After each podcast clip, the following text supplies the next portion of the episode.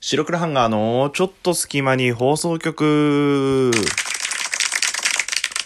さあ、始まりました。白黒ハンガーのちょっと隙間に放送局お相手は白黒ハンガーのピルクル土屋です。この番組は寝る前の数分間やスマートフォンをいじってる時間など皆さんの寝る前にあるちょっとした隙間時間に僕らのタイムない会話を聞いていただこうというラジオ番組です。ぜひ、寝る前の数分間や、えー何か作業してる際の作業 BGM に聞いて落ち着いていただけたらなと思います。はい、えー、皆さんこんにちは、こんばんは、おはようございます。白黒ハンガーのピルクル土屋でございます。本日は白黒ハンガーピルクル土屋の個人会となっておりますので、何卒お付き合いのほどよろしくお願いいたします。します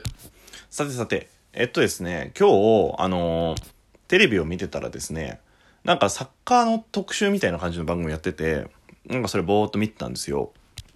で、えっと、ここで初出し情報なんですけれども、僕、小学校3年生ぐらいの時に、半年間ぐらい、サッカーを習っていた時があるんですね。まあなんで子供の頃は結構サッカーが好きだったんですよ。ただ、あの、まあ、もう本当に、お話にならないレベルではございましたけれども。普通さ、ああいう、なんか、小学校の頃とかって、ちょっとそういう、例えば野球の地元のチーム入ってましたとか、サッカーのその少年団入ってましたとか、柔道ちょっとやってましたとか、バスケのミニバスやってましたみたいなとか、あるとさ、例えば体育の時間とか、休み時間に、じゃあその競技をやるよってなったら、ちょっと活躍するじゃん。ああ、なんか、〇〇くんすげえみたいな。〇〇ちゃん、めちゃくちゃうまいね、やっぱやってるからね、みたいな感じになるじゃん。あの、土屋くんはサッカーやってたにもかかわらず、サッカーの試合になっても、あの、何もできなかったっていう、それぐらい僕は、あの、運動が下手くそなんですけれども、まあ、そんな話を置いといて、ね、サッカーを見ててなんか懐かしいなと思って見てたんですけど、僕サッカー、うん、嫌いではないですけど、別に好きでもないって言ったら、いや、ダメだ、怒られちゃう。まあ、なんですけれども、まあ、小学校の時はやってたんですよ。で、それをやったきっかけっていうのがございまして、今回はその、あの、話をしようかなって思います。ちょっと映画レビューですね。という、ということで、本日のトークテーマはこちら。映画、少林サッカーについて語りたい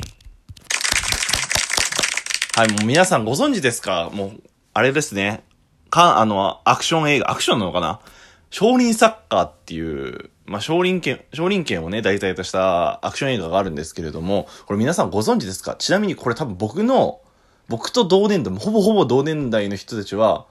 多分ね、みんな知ってると思います。それぐらいちょっとね、結構話題だった作品ではありますし、見ててめちゃくちゃ面白い作品なんですよ。なんで、まあ、ぜひ、今回ちょっとね、その、あらすじだったり、ポイントっていうのを話していこうかな、なんていうこと思います。はい。ということで、えーざっくりした概要です。まあ、あの、こちら、えーアクション映画ということで、チャオ・シンチ監督って、この人結構かん、あの、有名な監督で、僕もこの人の、まあ、他にも、えー少林サッカーっていうのと、その、まあ、なんか続編じゃないですけど、この同じ監督が作った、カンフーハッスルっていう、これも同じテイストで結構面白かったです。僕はただ少林サッカーの方が好きです。まあ、結構有名な監督でして、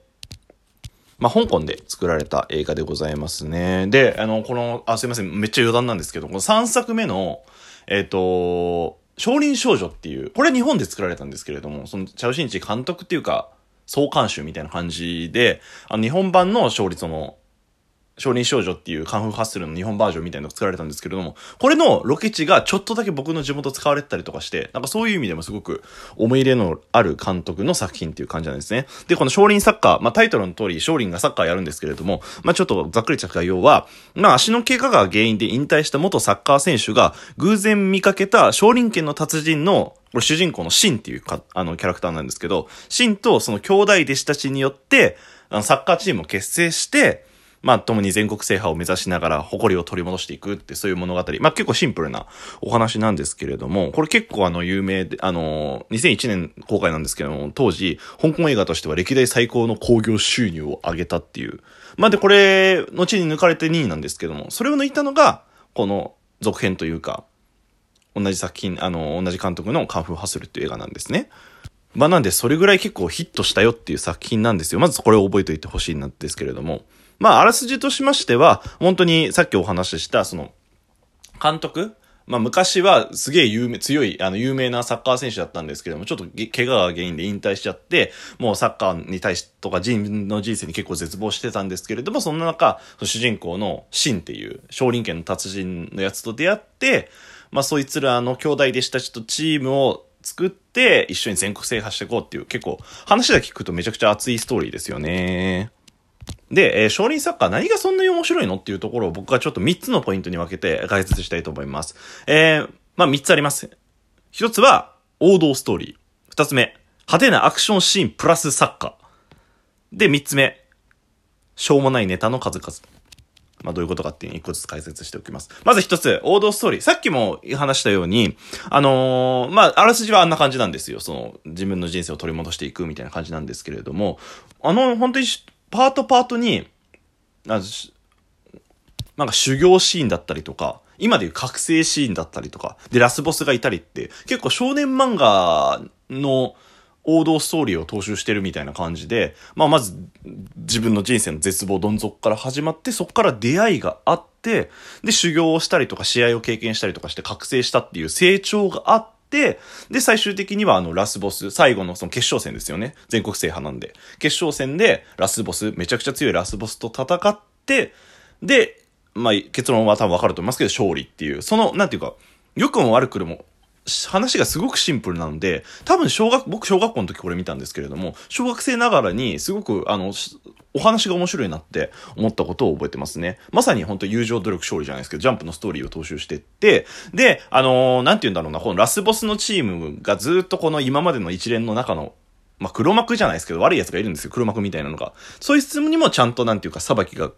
下されるっていうと、ちょっと言い方悪いですけれども、ちゃんと悪い奴は、悪いやつで裁かれるっていう、そういう意味では、なんか現代の日本人たちが結構悪いやつには悪いことっていう、そういう価値観には合ってるのかななんてことを思いますね。まあ、あとちょっとだけ恋愛があったりとかっていうふうに。まさに本当少年漫画ですね。特にもうマジであの中盤のあのみんながちょっとあのシンと兄弟弟子たちがグダグダしちゃってるところをなんか親善試合みたいな感じでななんか反則行為とかする奴らと試合するんですよ。その時に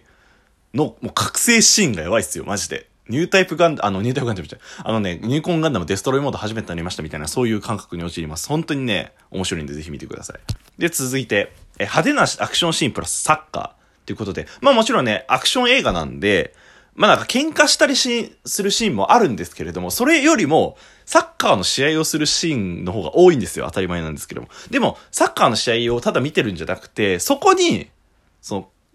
カンフーっていうのアクションを入れてるっていうのが面白いなって思いました。なんでこう足、足技とかすごい使ってこうぐるぐる回転したりとか、あの頭を使って、あの、珍妙な技とかするんですけども、全部それって、ボールを持ってパス回しをしたりとか、シュートをしたりとか、あと、ボールを止める、ディフェンスをするために使うんですよ。ただただ喧嘩するんじゃなくて、そこにサッカーの要素を入れてくるっていうのはすげえ面白いななんてことを思いました。CG を使ったりとか、あとワイヤーアクションだろうなっていうのを思ったりとか、そこが全部サッカーが取り入れられてるんで、なんか見てて本当に飽きないですね。なんかただただ喧嘩してるとか戦ってるんじゃなくて、あ、俺これ一応そういえばサッカーの試合だったんだっていうところに気づくところが面白だったりとかしますね。なんか出演俳優の人たちもものすごい肉体美もムキムキでマッチョで見てていいと思いますよ。もう本当に CG もふんだんに使って派手なんですよ。元祖稲妻イレブンだと僕は思っております。はい。で、えー、最後はですね、あの、しょうもないネタの数々っていうことになってまして、なんて言うんだろうね、しょうもないネタっていうとすごくなんかマイナスなイメージなんですけれども、なんか、アクション一応コメディなんですよ、この映画のジャンルとして。ね、なんか、小学生男子が好きそうな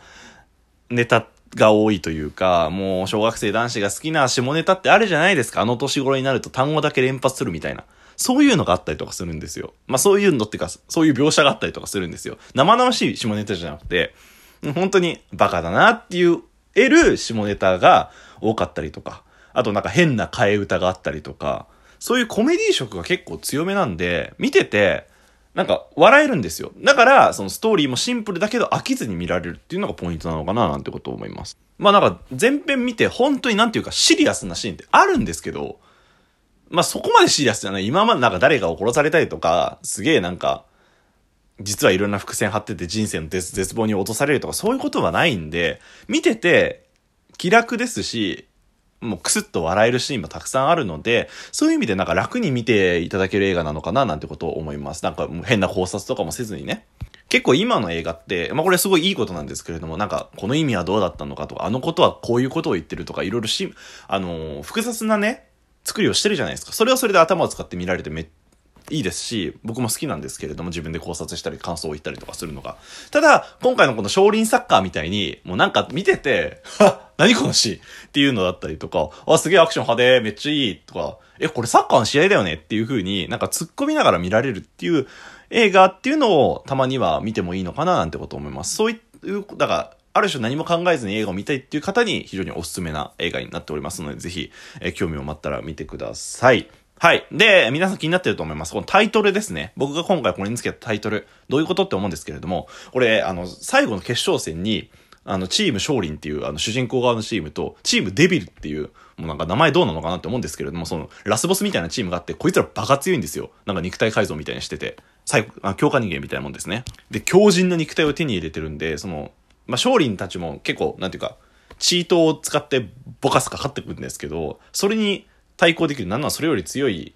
技を持ってるんですよ。あいつら、チームデビルは。で、その中で一人の、あの、ゴールキーパーが、チームデビルのゴールキーパーが、こう、ボールが、この角にギリギリ入りそうな時に、やばいってなって、ゴールポストをこう、ぶったたいて、ゴールポストを動かしてディフェンスするんですよ。これってできんのかなと思って、気になったんで、ちょっと僕調べたんですよ。ゴールポストを動かすことっていう、そういうディフェンスっていうのはありなんですか？と、公式大会で。